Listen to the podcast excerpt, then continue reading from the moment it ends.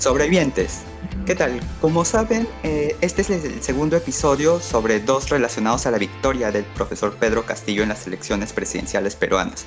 En el primer episodio hice como una especie de análisis de los posibles escenarios de un gobierno suyo. Ahora teniendo la seguridad ya al 100% de las actas contabilizadas que Pedro Castillo será el próximo presidente del Perú, salvo ocurra algo excepcional, pero a estas alturas no lo creo.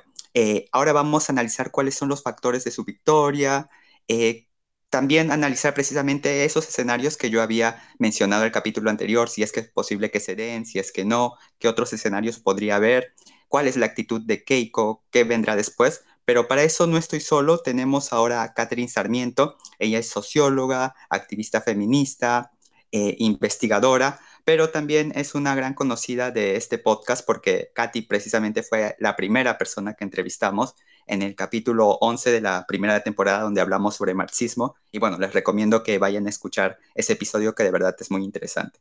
Y bueno, Katy, bienvenida nuevamente a Otras Latitudes. Gracias por aceptar la invitación. Y si deseas presentarte para que los nuevos oyentes eh, que no te conocen puedan hacerlo. Muchas gracias, Carlos, por la invitación a Otras Latitudes. Me parece que es un podcast súper chévere, súper actual. Eh, y bueno, ya, ya me presentaste en líneas generales. Mi nombre es Catherine Sarmiento, soy socióloga eh, con especializaciones en comunicación política. Me dedico a la investigación eh, y bueno, soy feminista, soy de izquierda, eh, socialista y muy contenta de participar de este espacio. Muchas gracias a ti, Katy, nuevamente por aceptar la invitación. Y bueno, sobrevivientes, ya conocen a nuestra invitada, ya conocen nuestro tema, así que comenzamos. A ver, bueno, la primera pregunta iría más en relación a cuál crees tú que han sido los factores que han permitido la victoria de Pedro Castillo, ya teniendo la seguridad, como dije, que el 100% de actas ha sido contabilizadas, eh, ¿qué factores, tanto en cuanto al electorado, eh, en cuanto a mensajes o en cuanto a programa, crees tú que, que dieron definitivamente ya esta victoria de una ventaja de cerca de 44 mil votos frente a Keiko Fujimori? Sí, yo creo que hay un factor eh, de fondo que tiene que ver con el contexto en el cual ocurren esas elecciones. Eh, estamos en un contexto de pandemia que ha desnudado muchos de los problemas estructurales de nuestro país, que ya venían sintiéndose obviamente en años anteriores, pero que esta pandemia ha puesto sobre la mesa, ha visibilizado y ha, mostrado su rostro más crudo. ¿no? Eh, yo creo que en principio un factor que ha sido central para el avance, el crecimiento de una candidatura como la de Castillo, es que ha habido un escenario o un contexto, un clima favorable al cambio, ¿no?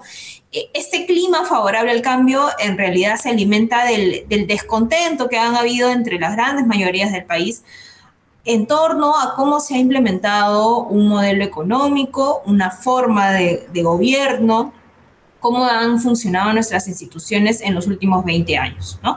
Eh, ya este descontento se ha venido manifestando a través de múltiples formas, en conflictos sociales, en manifestaciones y obviamente también en las opciones electorales que han logrado crecer. ¿no? Ese es un factor que a mí me parece central porque dentro de la primera vuelta, eh, dentro de las opciones dentro de la primera vuelta, Castillo era una de las pocas candidaturas que abiertamente hablaba de cambios de fondo. ¿no? Eh, otra de las izquierdas también hablaba de cambios, pero con un, sentido mucho más eh, moderado, hablándole sobre todo a Lima, ¿no? Eh, lo que hace Castillo es hablarle de cambio, mostrarse como una alternativa de cambio, pero una alternativa de cambio para el Perú más allá de Lima, ¿no? Entonces creo que en principio este clima favorable ha sido central para su crecimiento, al menos en primera vuelta, ¿no? Que tampoco era necesario tener mucho porcentaje, digamos, para poder pasar, ¿no? Porque estaba en un escenario de alta fragmentación, con 18% le fue suficiente. Y ya en segunda vuelta me parece que em, sumarle el voto antifujimorista, sumarle un voto em, de esperanza, ¿no? Eh, frente al pesimismo que representaba la continuidad de Keiko Fujimori y el modelo económico, me parece que también ha sido fundamental, ¿no? Dentro de la campaña de, Castillo, me parece que eh, han habido muchas limitaciones en términos de su campaña, ha sido bastante precaria, con pocos fondos, eh, con vocerías no tan claras. Eh, eso lo hemos visto dentro de, por ejemplo, el, equipo técnico, de quién habla y a quién hay que creerle, si a Cerrón, a Dina Baluarte, a mismo Castillo, ¿no? Pero creo que ha sido central que el profesor Castillo no pierda su identidad, se muestre tal como es, con autenticidad, diciendo, eh, comunicando lo que piensa. y creo que esa autenticidad ha sido valorada positivamente también por el electorado, ¿no? Frente a una Keiko que imposta cada gesto, que trata de ser amable pero no le sale, que trata de mostrar una cara de madre abnegada, preocupada por el país, ¿no? Que, no le queda, ¿no? Cuando sabemos que en realidad está haciendo todo lo que puede, pues porque lo que le resta es la cárcel, ¿no? Entonces, me parece que todos estos elementos han configurado eh, eh, que, que, el profesor, que, el profesor, Pedro Castillo tenga una ligera ventaja por encima de todo el aparato que tenía el Fujimorismo. ¿no? Creo que la dignidad de la gente ha pesado mucho más que el miedo que ha tratado de meter la derecha. Y dime, yo tengo, digamos, bueno, habías hablado sobre las causas estructurales, eh, los mismos traspiés del Fujimorismo que representa la continuidad del modelo, de la forma en cómo se ha estado llevando eh, la política, la economía en los últimos 30 años casi.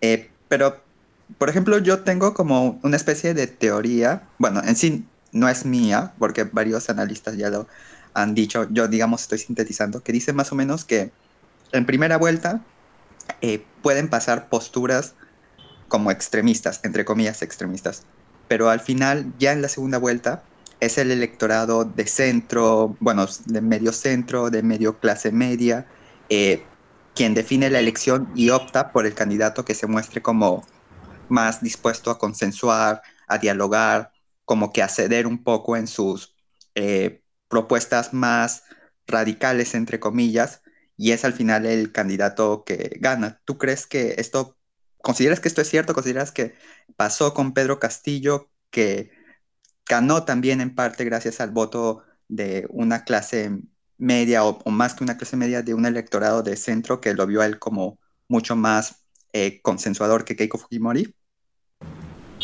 Mira, a mí me parece que muchas veces asumimos esto como una fórmula y en realidad hay algo que explica, digamos, el que usualmente en algunas campañas, eh, por ejemplo, Ollanta, ¿no?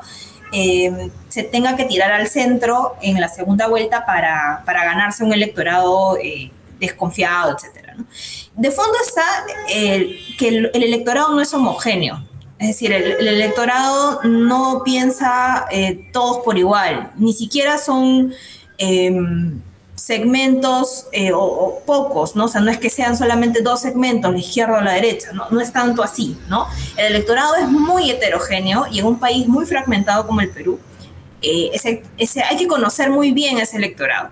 Entonces, lo que usualmente ocurre en las campañas es que uno tiene que empezar por el voto duro. ¿Cuál es el voto duro? Ese voto que cree en ti, que va a votar por ti, que confía y que difícilmente va a moverse eh, eh, por alguna información de los medios, etcétera, de tu opción política, ¿no? Ese es tu voto duro. Luego, una vez que consolidas ese voto duro, creces al blando, que es aquel que está cercano a, tu posición, podría votar por ti en algún momento, pero por alguna razón no lo hace. De repente ya frente a, la, cédula probablemente se decida, pero no es un voto tan seguro. Después está el voto eh, posible, ¿no? O difícil, dependiendo de la clasificación, que es un voto que no necesariamente vas a ganar, que no está contigo, pero que eh, si es que pasara un escenario extremo, digamos, de desprestigio del otro candidato, ese voto podría migrar. Y es el voto imposible, ¿no? Que es aquel voto que nunca vas a conseguir, que es un voto que no hay forma de ganar, que, está, que es el voto duro de tu oponente, digamos, ¿no? Entonces, por supuesto, en primera vuelta, en un escenario de alta fragmentación, te basta con el voto duro.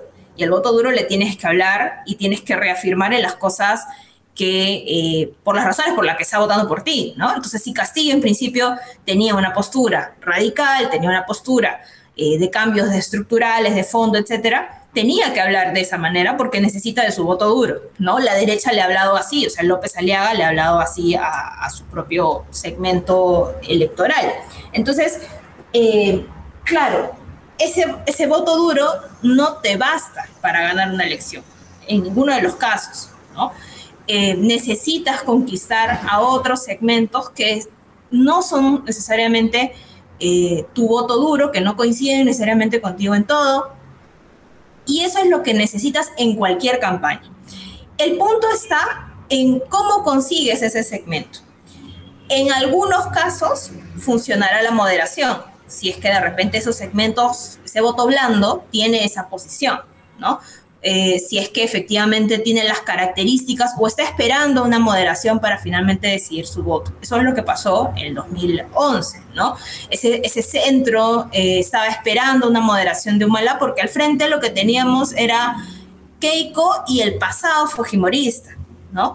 Lo que hoy tenemos a 10 años de esa elección es ya no Keiko y el pasado fujimorista de Alberto Fujimori. Lo que tenemos es a una procesada presunta líder de una organización criminal que tiene su propio antivoto, que tiene su propio, eh, que ya no es el antifujimorismo por el anti-Alberto, es un anti-Keiko. Entonces, em, me parece que eso ha sido fundamental porque ese voto que le faltaba conseguir a, a Castillo no necesariamente estaba esperando moderación, estaba esperando no tener los argumentos suficientes para no votar por Keiko. Era un, era un voto más antifujimorista, era un voto más eh, con mucho miedo, ¿no? Que además la, derecha se ha encargado de, profundizar ese miedo para no perder ese segmento. Pero finalmente, como mencionaba, ha ganado la esperanza, ha ganado la posibilidad de ver en Castillo eh, a una oportunidad de cambio o incluso en algunos casos al mal menor.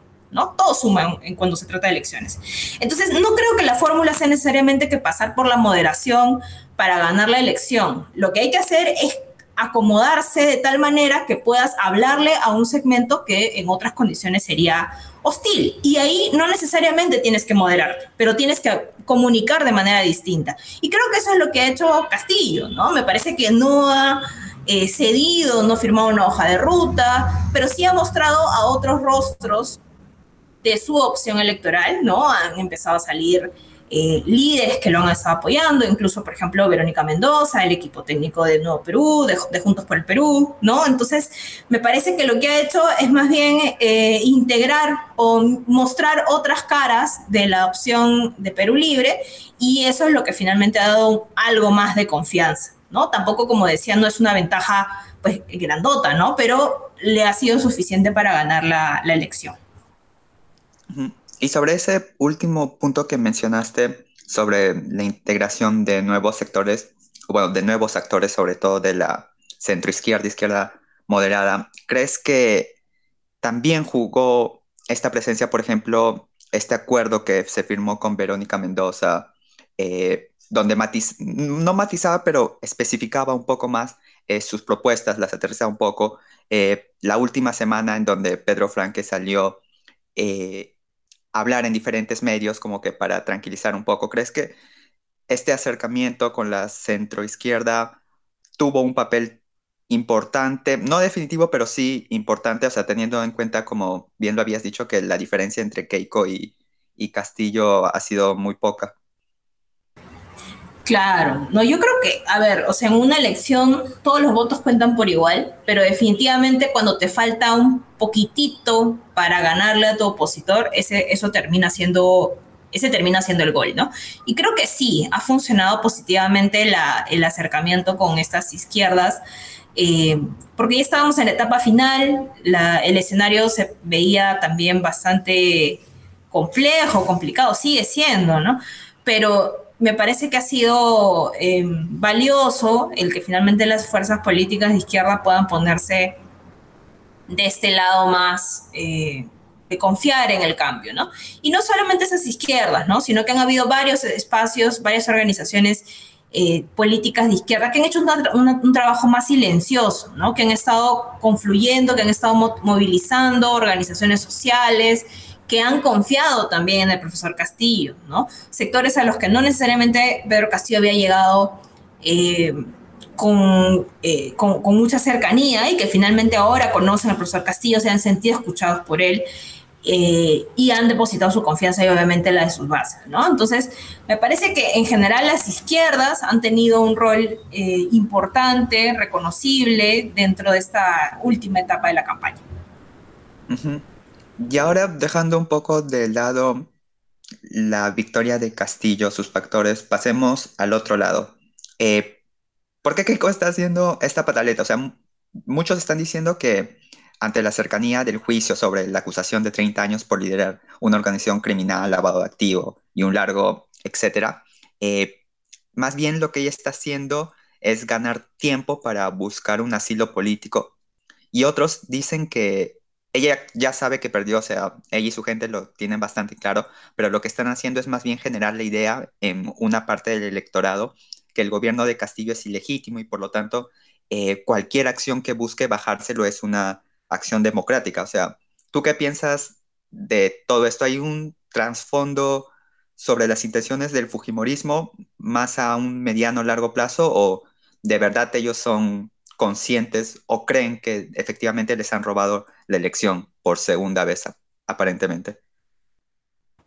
Yo creo que aquí se están jugando dos cosas, ¿no? Primero, como persona, Keiko tiene el objetivo, digamos, de salvarse de la cárcel. Y eso no hay que perder de vista, porque una cosa es Keiko, otra cosa es el Fujimorismo como fuerza política, ¿no? Y como Keiko, como Keiko, eh, se está debatiendo entre la cárcel y la presidencia. Entonces, obviamente va a hacer todo lo posible para, para tratar de salvar el pellejo, ¿no? Y eso incluye, en su momento, incluyó tratar de eh, deslegitimar las elecciones, ¿no? Generando inestabilidad, etcétera. Y me parece que a estas alturas yo coincido con la, con la, con la hipótesis de que está ganando tiempo, ¿no? Está ganando tiempo para pintarse el relato de ser una perseguida política y eventualmente conseguir asilo político en, alguna de los, en alguno de los gobiernos eh, de derecha en la región, ¿no? Eh, que también obviamente dar asilo político a una, a ver, a una política, pero que tiene un proceso así de grueso como es Keiko Fujimori, es un costo político para el gobernante que la acepte, ¿no? No es como que, ay, sí, ya, eh, soy buena gente y te asilo, ¿no? O sea, tienes que sacar cálculos ahí también. Entonces, me parece que la tiene complicada de que alguno de los gobernantes trate de, salvarla, pero mm, me parece que es, su opción más inteligente si es que quiere salir, digamos, librada de la cárcel, ¿no? Y por otro lado, el Fujimorismo, ¿no? El Fujimorismo es una fuerza política que cada vez está perdiendo, había, ya estaba casi extinto, ¿no? A ver, o sea, las elecciones del 2020, en enero, le dieron muy pocos curules, em, ya venía de dos derrotas consecutivas, eh, entonces, en realidad era una fuerza que estaba ya... Eh, perdiendo también sus bases, era una fuerza que estaba perdiendo fuerza, pues, ¿no? Entonces, todo esto, cuando un partido es atacado, es cuando más se fortalece. Entonces, pintarse como que son la fuerza, la resistencia de la oposición, los que le hacen el, los que son la legítima oposición ante la amenaza, entre comillas, comunista, eh, los va a vitalizar, sin duda. Entonces, eso es lo que están tratando de mantenerse para sobrevivir como fuerza política, ¿no? Más allá de Keiko. Y lo van a necesitar si es que quieren eh, seguir eh, más que avanzando, resistiendo, ¿no? Yo creo que ese va a ser un poco el, tenor, digamos, de los próximos eh, meses, años. Y ahí es preocupante también porque lo que han logrado movilizar digamos, todo este, esta pataleta de Keiko Fujimori esos sectores muy reaccionarios, ¿no? Ultra conservadores, eh, de una derecha abiertamente casi fascista, ¿no? Entonces, probablemente el Fujimorismo para ganarse ese sector movilizado va a tener que migrar, digamos, en sus posiciones que hasta hace algunos años eran hasta casi de centro, ¿no? Que Kenji era medio de centro, era el nuevo rostro del Fujimorismo, algunos analistas decían el nuevo Fujimorismo nacido y no sé qué. Yo creo que va a tener que volver a, ser abiertamente derecha si quiere sobrevivir, ¿no? Y ahí competirá pues con otras derechas como eh, Renovación Popular, etcétera, ¿no?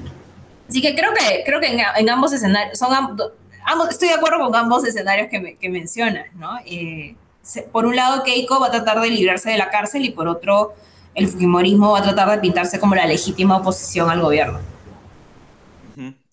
Te hago esta pregunta sobre, eh, había mencionado lo de esta radicalización, bueno, tú ya lo habías dicho, del Fujimorismo y de la derecha en general, porque en el episodio anterior yo había hecho unas proyecciones de posibles escenarios de un gobierno de Castillo.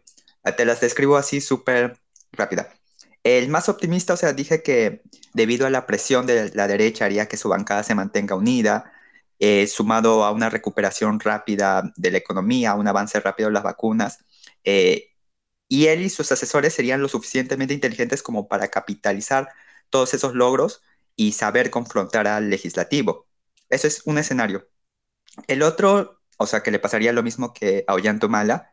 Y el tercer escenario es que, bueno, debido a la improvisación, la falta de cohesión en el gobierno, se originaría un ambiente de ingobernabilidad que terminaría en un golpe de Estado, ya sea por una vía legislativa o hasta incluso una vía militar más o menos parecido a lo de Bolivia en el 2019.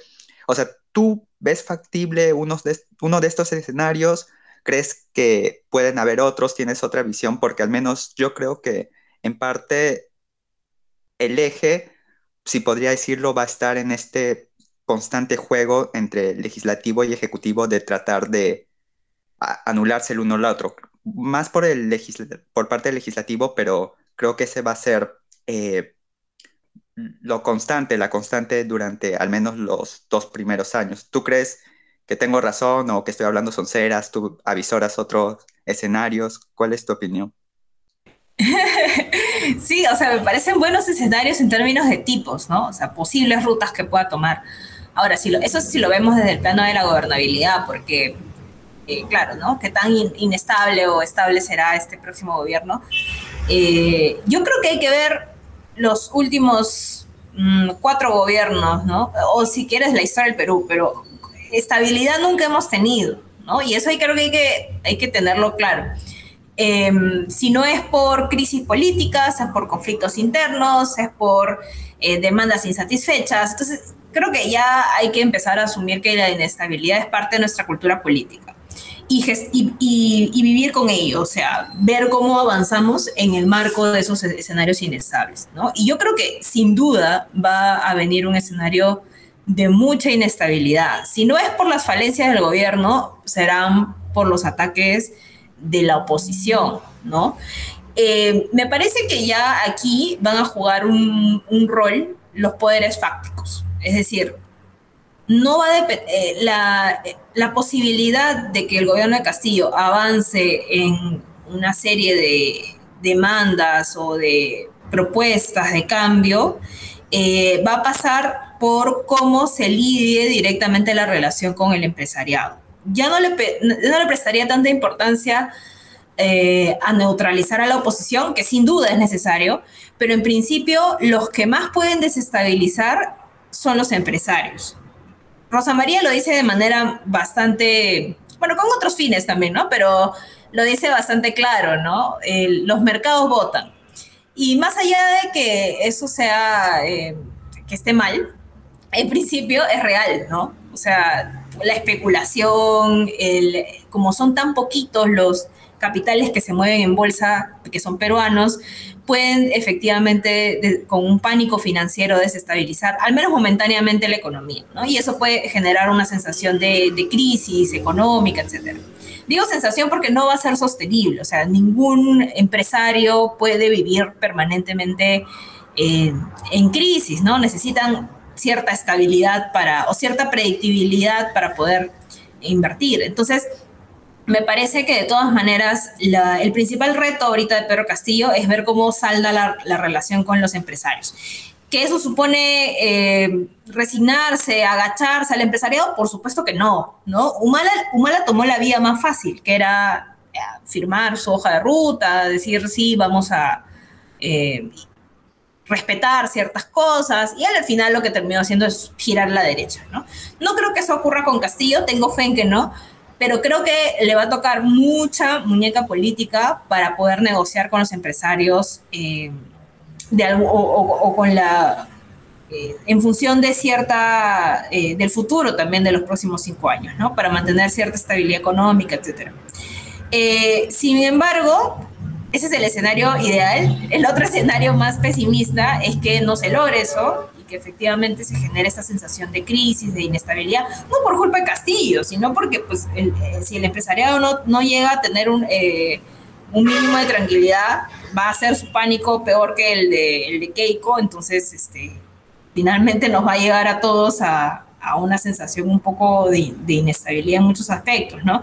Eh, y es porque, eso no es porque así sean las cosas, es porque le hemos dado demasiado poder al empresariado, demasiado poder, o sea, tienen la sartén por el mango desde los últimos 30 años, ¿no? Antes lo tenía la élite oligárquica, ahora lo tienen este grupo, este puñado de grandes empresarios. Entonces, ese poder, si, si queremos empezar a, deberíamos empezar a trabajar en esas relaciones de poder, pero bueno, es lo que tiene Castillo y es lo que le va a tocar, es el escenario que le va a tocar gestionar, ¿no? Entonces me parece que más por ahí, o sea, yo creo que la, principal contradicción o la principal... Em, el principal desafío que va a tener ahorita apenas empiece a gobernar va a ser eh, cuadrar bien con los empresarios, ¿no? ver en qué condiciones se van a, a implementar las reformas de los próximos años. Y me parece saludable que su propuesta de bandera sea además la Asamblea Popular Constituyente, porque así desconcentras un poco el, peso que tiene sobre él, ¿no? Ya no es él quien hace las reformas, sino es el pueblo organizado a través de su asamblea. Me parece que esa es una, una buena, una buena salida, ¿no? Porque así ya los cambios, la responsabilidad de los cambios no lo asume necesariamente solo Pedro Castillo, sino la gente. Y eso ayudaría a que la gente también defienda sus propias reformas, ¿no? Muy interesante el, enfoque que le has dado. la última pregunta a propósito de la Asamblea Popular Constituyente. ¿Tú crees que se ejecute o bueno, se logre avanzar con esa propuesta teniendo eh, la distribución actual del Parlamento, teniendo en cuenta que la Constitución dice que eh, toda reforma parcial o total que se haga de la Constitución tiene que pasar por el Congreso? O sea, ¿crees que hay alguna posibilidad de hacer concretar esta asamblea y por ende, bueno, los pasos siguientes, referéndum, eh, elección de representantes, la redacción de la constitución, etcétera, etcétera? Mira, no, no, es un escenario fácil, o sea, sin duda, ¿no? Y creo que ningún pueblo en su historia, ni ahorita de los, de los vecinos latinoamericanos, la ha tenido fácil para lograr eh, sus cambios de fondo, ¿no? Chile está avanzando en ese proceso después de larguísimas luchas, después de un larguísimo proceso de concientización, de organización, movilización. Entonces, no, no, no podría ser menos difícil en Perú, ¿no? Eh, me parece que no va a ser tan sencillo como que pueda avanzar Pedro Castillo desde arriba en, la implementación de esa propuesta, pero sí creo que la, ha despertado una chispa Pedro Castillo con, la, con su victoria, ¿no? Que es decirle a la gente, se puede, ¿no? Podemos romper esa cúpula oligárquica, corrupta, que llega años saqueando el país, ¿no? Podemos ocupar esos espacios y, avanzar en ese proceso. Pedro Castillo es una herramienta, pero los que hacen los cambios son los pueblos. Y eso es lo que va a, a definir, digamos, los próximos cinco años, ¿no? Si es que la movilización crece, si es que las organizaciones empiezan a tener un rol más activo, empiezan a tener mayor vocería, empiezan a disputar más espacios de poder, me parece que el peso que va a tener el Congreso va a ser cada vez menor. ¿Por qué? Porque el Congreso tampoco es que funcione pues en una, en una burbuja aislada y que definan ellos lo que a sus conciencias creen, ¿no? En general lo que hemos visto en los últimos 10, 20 años es que eh, incluso reformas muy eh, anti-trabajador, eh, con amplísima legitimidad de los medios de comunicación, del Poder Ejecutivo, etcétera, han retrocedido porque la gente se ha movilizado. Se moviliza, nos movilizamos en contra de la ley Pulpín, eh, también nos movilizamos en contra de la repartija, de, los, las, de los, órganos, digamos, eh, que debieran no tener un tinte político, etc. Entonces, me parece que eh, el Congreso no la va a poner fácil, pero va a ser la gente la que va a tener que abrirse un espacio en poder avanzar en, en, esta demanda. ¿no? Y yo creo que es un paso cualitativamente importante porque hemos pasado, o bueno, estamos pasando de, la resistencia, ¿no? De poder ponerle freno a estas demandas, a finalmente tener algo, un aliado dentro del Ejecutivo, que no es menor, ¿no? Y poder avanzar entonces a la propuesta, ya de la crítica, de la resistencia a la propuesta, a, implementar ya cambios más de largo plazo, ¿no? Eh, y me parece que ese es un avance que no hay que desmerecer. Nadie ha, tenido, nadie ha tenido fácil los escenarios de cambio y creo que no es la excepción en este caso. Totalmente de acuerdo. Me quedo con esa expresión, bueno, esa frase que dijiste que Pedro Castillo es una herramienta de la lucha de los pueblos. Y bueno, Katy, Catherine, muchas gracias de verdad por estar aquí. Bueno, tú sabes que las puertas de otras latitudes siempre van a estar bienvenidas a ti, a tus opiniones. Definitivamente eres alguien súper, eres muy, muy capa. Y bueno, eh, algunas palabras finales que quieras decir, tal vez recomendar algún espacio tuyo, bueno, lo que sea tú sabes que puedes ahorita decir lo que desees. Sí, no, muchas gracias más bien por la invitación, Carlos. Siempre es un gusto conversar contigo. Eh, y me parece que a otras latitudes está haciendo una chamba súper valiosa en poder jalar, aterrizar a tierra muchas de las reflexiones que, muchos tenemos alrededor de este contexto tan complejo, tan difícil. Eh, nada, muchas gracias a, todos los que te siguen. Eh, y a seguir pues en lo que resta de meses, de semanas, de meses y de años tratando de luchar por una real emancipación de los pueblos, ¿no? Y creo que esto recién está empezando, o sea, esto, esto recién está comenzando, esto es el inicio de un proceso larguísimo que vamos a tener que, que atravesar pero siempre con la esperanza de que sea para, para, algo mejor. Y lo importante es que no estamos solos, los pueblos en Latinoamérica están luchando por lo mismo, estamos hermanados en esta lucha y vemos que varios de los países están teniendo ya logros. Entonces, el futuro, el futuro es, eh, está de nuestro lado, así que con todo a seguir nomás en esa lucha. Totalmente, Katz. Y bueno, muchas gracias nuevamente a ti y bueno, sobrevivientes, definitivamente ha sido una entrevista muy, muy interesante y bueno, no se olviden que estamos en Instagram, en Facebook como Otras Latitudes y que nos pueden encontrar en Google Podcasts, Spotify y Radio Pensares. Bueno, pasen la voz, compartan este episodio y los otros que les hayan gustado. Eh, si quieren escuchar más de Catherine, pueden escucharnos en la entrevista que tuvimos en el capítulo 11 de la primera temporada donde hablamos sobre marxismo. Bueno, eso ha sido todo por el día de hoy. Nos vemos la próxima semana. Hasta luego.